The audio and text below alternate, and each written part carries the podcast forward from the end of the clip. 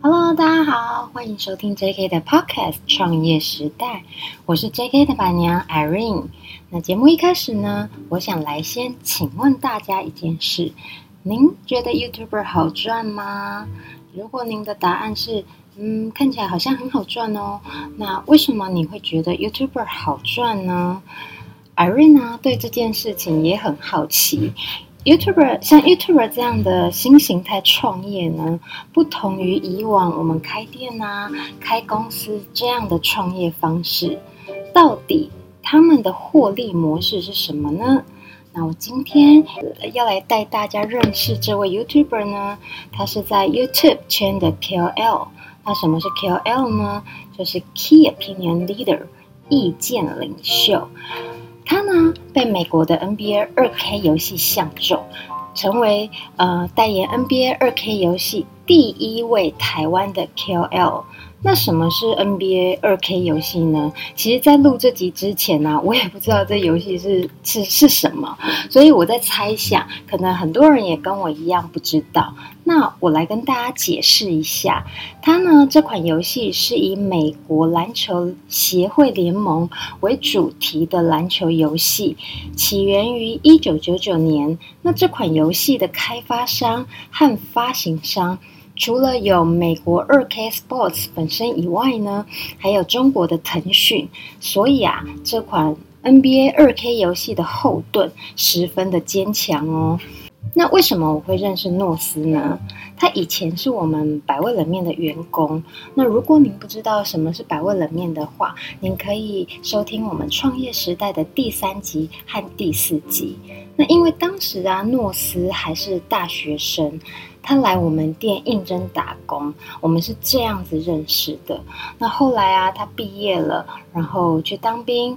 当完兵之后呢，他就去运动行销公司做，呃，幕后影片剪辑这个工作职务。然后他在那一家公司上班的时候啊，因为他对影片剪辑这项技术。非常的有兴趣，而且他从小呢就很爱看 NBA 篮球，所以他就一边上班，然后下班跟休假时间就兼职在做 NBA YouTube 影片这样子。那他就跟我说啊，他对他自己呃喜欢做的事，可以一直做都不用休息的啊，每天就是白天上班，晚上下班以后，嗯，满脑子都在想跟 NBA 有关的影片内容，然后自己拍片，自己剪片。他说他曾经连续三十天都没有休息过，每天呢都在做这些跟他喜欢做的事情，这样子。然后呢，他后来就因为自己的 YouTube 频道越做越好了，他就他就辞职了。然后他就从二零一七年开始正式专职做 YouTuber。那他一开始啊，他的订阅数不多。也没有人找他业配啊、代言啊之类的，所以他就是靠他之前在公司上班存的那一点点钱，然后在台北租房子，勉勉强强还能过活这样子。但是呢，他没有因为一开始赚不到什么钱，就放弃他喜欢做 YouTube 影片这件事情。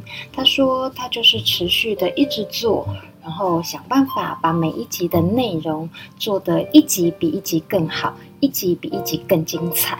他就这样子熬了三年，从订阅数零到现在订阅数有四万二。然后呢，现在就有游戏币公司找他业配，那后来就有 NBA 的 2K 官方的人亲自来找他洽谈。那这个成果啊，是真的很不容易，也确实非常的厉害。但是啊，有些人可能会觉得，嗯，订阅数四万二，听起来好像有一点少。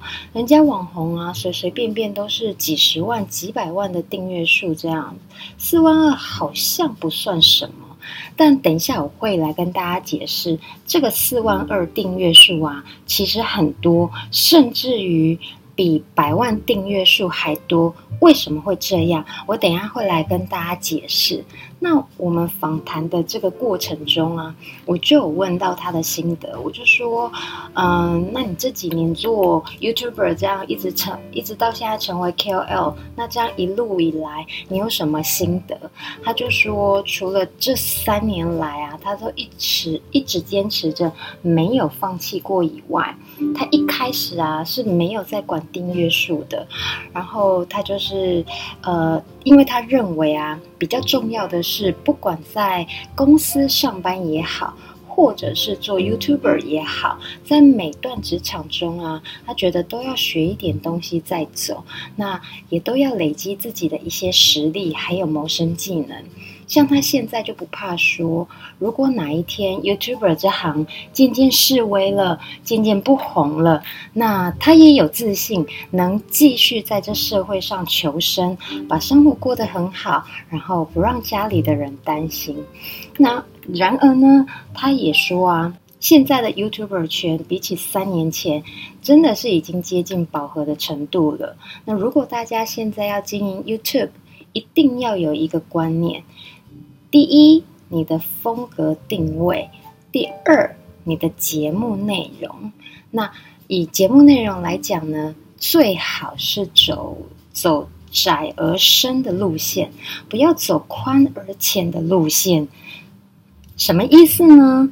像他就是定位明确，然后就是做跟 NBA 有关的题材。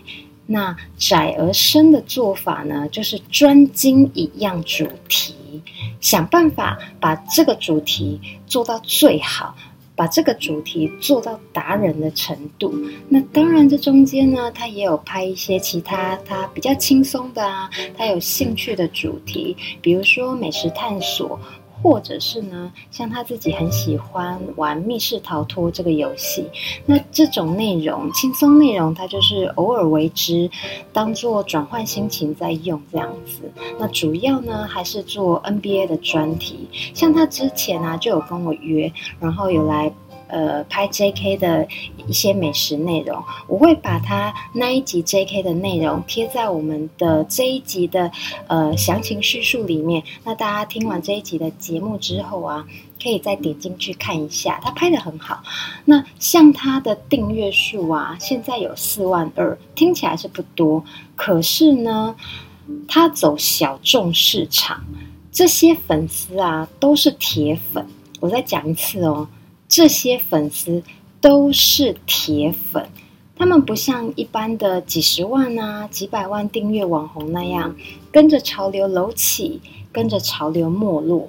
所以啊，这也是呃美国 NBA 2K 官方找他代言的原因。所以大家千万不要小看小众市场这件事情。当你成为一方霸主的时候，那片天空就是属于你的。那这集很开心，诺斯来当我的节目主角。嗯，我开心的原因是这样子，一路上啊，一路以来看着他成长，那也跟我和 Jerry 创业一样。虽然说我们在不同的产业。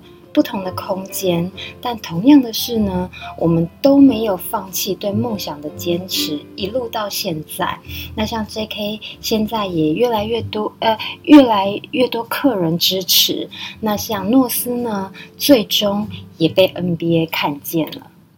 最后，最后，老板跟老板娘呢，要在这一集在这边真心的祝福诺斯未来的人生越来越精彩。越来越成功。今天谢谢大家的收听。如果您对我们 JK 这间餐厅有兴趣的话，欢迎上 Facebook 搜寻 JK Studio 新意法料理，按赞加入粉丝团，追踪我们。那别忘了，本集节目记得帮我们订阅、评论和分享哦。我们下集见，拜拜。